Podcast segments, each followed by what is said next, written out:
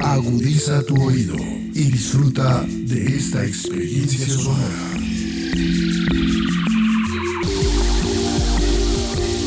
Este es un podcast Radio Unal.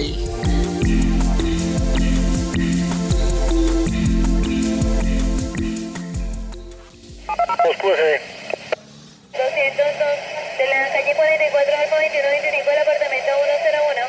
Calle 24, carrera 74 modelo. Calle 24, carrera 74 modelo. Calle 24, carrera 74 modelo.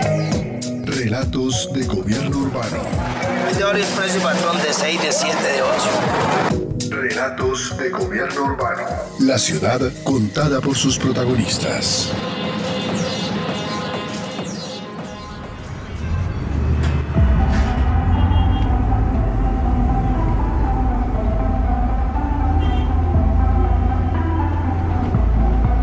Actualmente se discuten los términos para el establecimiento de la región metropolitana Bogotá-Cundinamarca. Sin embargo, los nexos regionales de facto se están dando desde hace mucho tiempo en términos de movilidad y actividades conjuntas. Por ello es pertinente y necesaria la reflexión sobre la historia común y cultural entre Cundinamarca y Bogotá, como un elemento articulador de la región y la asociatividad territorial, tal y como lo señala Sandra Sánchez, secretaria de Integración Regional encargada de Cundinamarca. No podemos desconocer que la identidad cultural es un elemento vivo, pues está siempre en permanente construcción, de modo que su definición pues responde a aquellas características comunes que por supuesto nos unen, pero también a las diferencias, las particularidades, a los cambios de nuestra gente, de nuestro territorio, de nuestras costumbres e incluso de las manifestaciones culturales. Desde la Secretaría de Integración Regional del Departamento de Cundinamarca hemos considerado pertinente por eso abordar la identidad desde diferentes frentes y la historia y nuestra cultura pues son punto de partida para esa reflexión desde una perspectiva regional. Y esto tiene una relación muy estrecha con los procesos de asociatividad, porque estos procesos le apuntan justamente a unir esfuerzos entre nuestros municipios, entre nuestras provincias y con nuestros vecinos, con el distrito capital o con los departamentos de la región central del país, porque si reconocemos nuestras afinidades, nuestras coincidencias, podemos así construir y trabajar en propósitos comunes que beneficien a todos los habitantes del territorio de nuestra región, que es justamente lo que se persigue con esos procesos de asociatividad. Las historias de Cundinamarca y de Bogotá como territorios pues son indivisibles. Para comprender el departamento se debe abordar el rol de la ciudad y al mismo tiempo pues el progreso de la ciudad ha sido posible gracias al soporte económico que le brinda nuestro departamento en términos como el de abastecimiento alimentario o el abastecimiento de agua, todo el componente ambiental. Por supuesto, cada una por su lado tienen sus particularidades, pero a través de las relaciones que se han gestado en el territorio se han construido los cimientos de una entidad potente y única que nos conecta como centro del país. No solo como el centro geográfico, sino también como un centro de producción en varios sentidos, un centro en el que se reconocen los valores de nuestro territorio y sus aportes en los componentes económico, social, político, cultural, ambiental y celebramos por supuesto siempre esa diversidad y esa diferencia que nos caracteriza. Desde esos extremos culturales que nos enriquecen de oriente a occidente en todo el departamento, en esta Cundinamarca que está siempre en constante mm, amalgama con Bogotá, pues se permiten abrir nuevas puertas, nuevas oportunidades para que todas las poblaciones del país entiendan y vean una región central identificada, propia, y es la región Bogotá-Cundinamarca. En Cundinamarca y en Bogotá compartimos una historia común, una cultura también que es común, y desde cada uno de estos elementos territoriales y culturales que también reflejan nuestra diversidad, brindamos las bases para fortalecer todos esos procesos de articulación, de asociatividad territorial necesarios para que Cundinamarca siga siendo una región que progresa.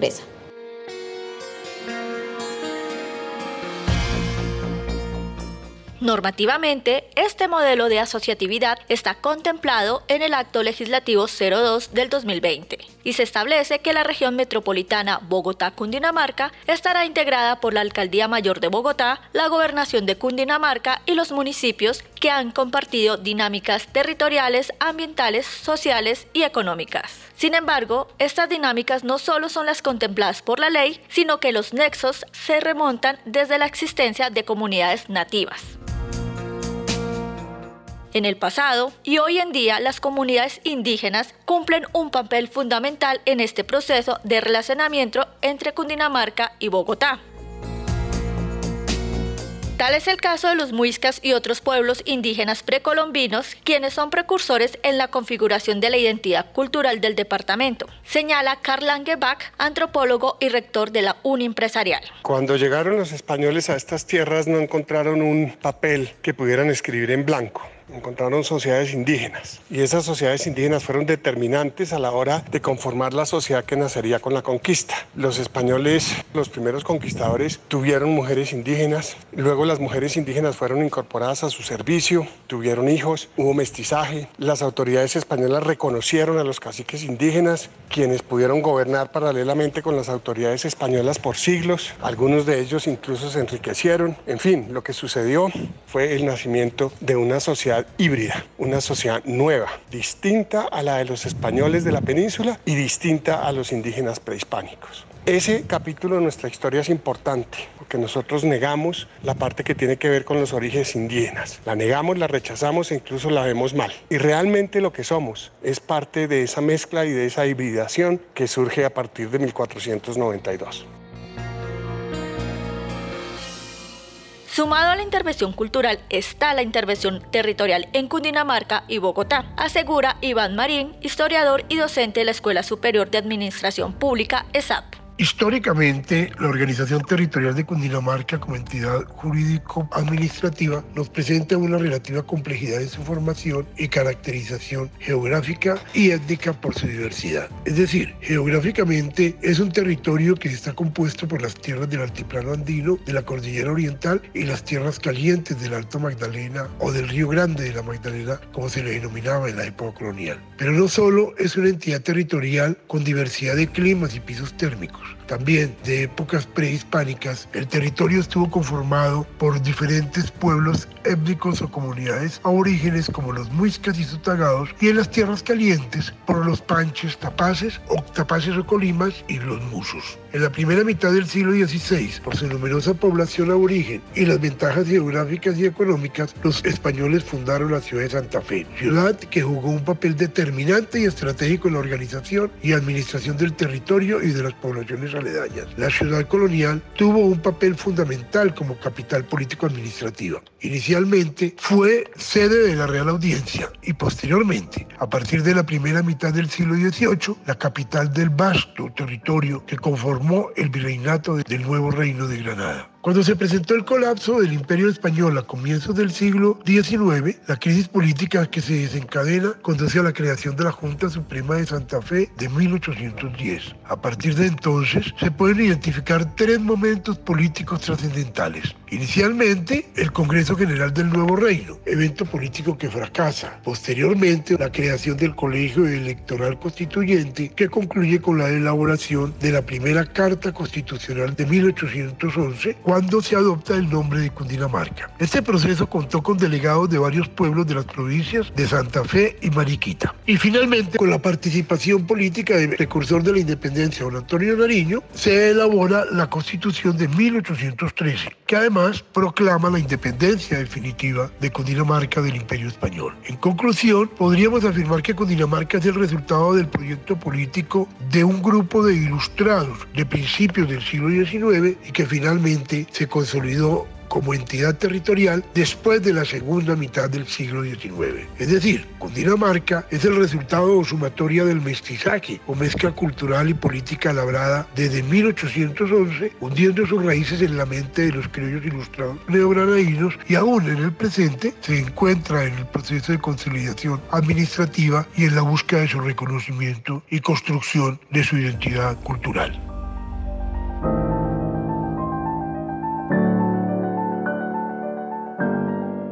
Otro lado, la docente especialista en historia hispanoamericana Diana Bonet, doctora en historia y editora del Instituto Colombiano de Antropología e Historia ICANN, plantea las particularidades de lo que se denomina Tierra Caliente y que en sus inicios fue una bisagra entre el altiplano y el valle del río Magdalena. Destacó que las fronteras más que un borde son espacios de intercambio y de circulación de personas, bienes y servicios en esta zona del país.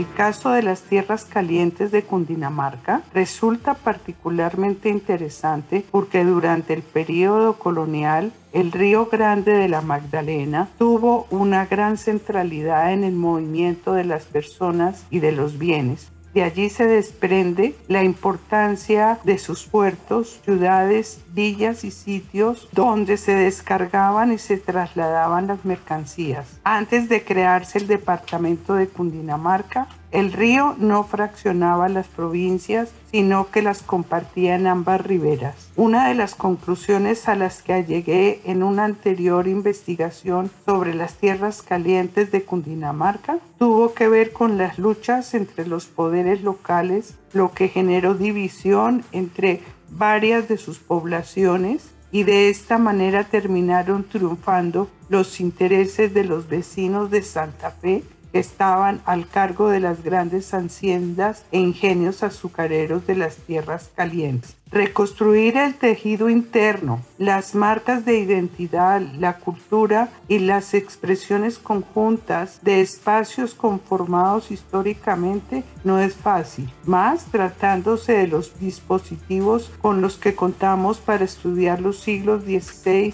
XVII o XVIII. Uno de los principales retos para estudiar el periodo de la monarquía hispánica tiene que ver con romper las capas que a través del tiempo se asentaron sobre las distintas unidades culturales que habían formado ancestralmente nuestras poblaciones indígenas y que se vieron abocadas a partir de la llegada de los españoles a las fracturas originadas en las arbitrariedades, intereses políticos y las circunstancias de los procesos de dominación. Durante mucho tiempo, la unidad de análisis fue el altiplano cundiboyacense. Como hemos dicho, estaba basado particularmente en una forma territorialista de reflexión conjunta que tenía que ver con lo que hemos denominado la región central neogranadina. La región adquirió más sentido cuando la unidad de análisis se desplazó hacia las tierras calientes de Cundinamarca. Estas contrastaban física y culturalmente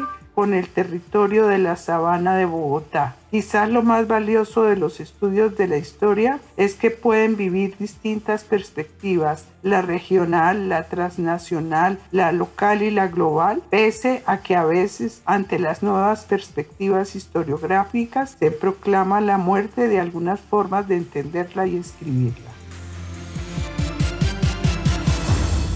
Fabio Roberto Zambrano Pantoja, magíster en Historia de América Latina y director del Instituto de Estudios Urbanos de la Universidad Nacional de Colombia, describió a Cundinamarca como un territorio de alta estabilidad demográfica, explicada en la diversidad geográfica, cruzada con una arraigada institucionalidad a partir de los pueblos o naciones indígenas.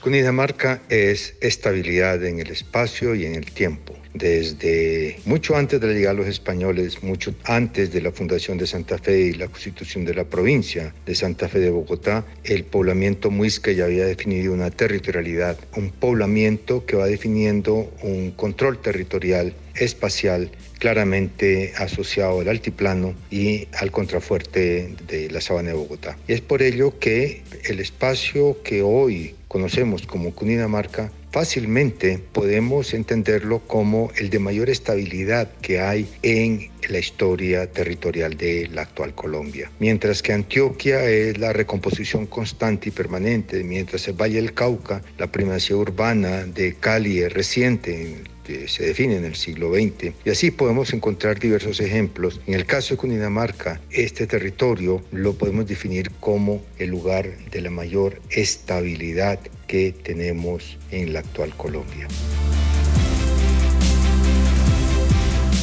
La constitución de la región metropolitana Bogotá-Cundinamarca avanzó con la ley y posterior decreto. Sin embargo, aún existen tensiones políticas, sociales y territoriales que se deben superar para poner en marcha este modelo de asociatividad. Pero es indiscutible que las relaciones entre los municipios, Bogotá y el departamento siempre han existido. Comprender y conocer desde la historia estas relaciones fortalecerán el proceso de entendimiento que estamos viviendo actualmente.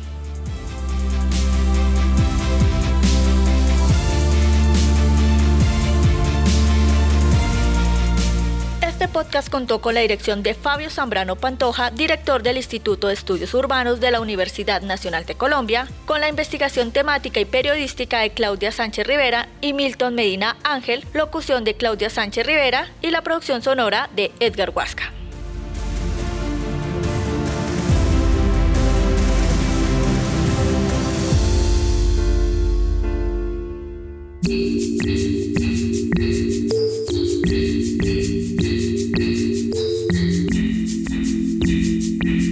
Las opiniones aquí expresadas son de entera responsabilidad de sus autores y solo comprometen a los realizadores de este podcast. No representan necesariamente el pensamiento de Radio UNAL ni la posición oficial de la universidad.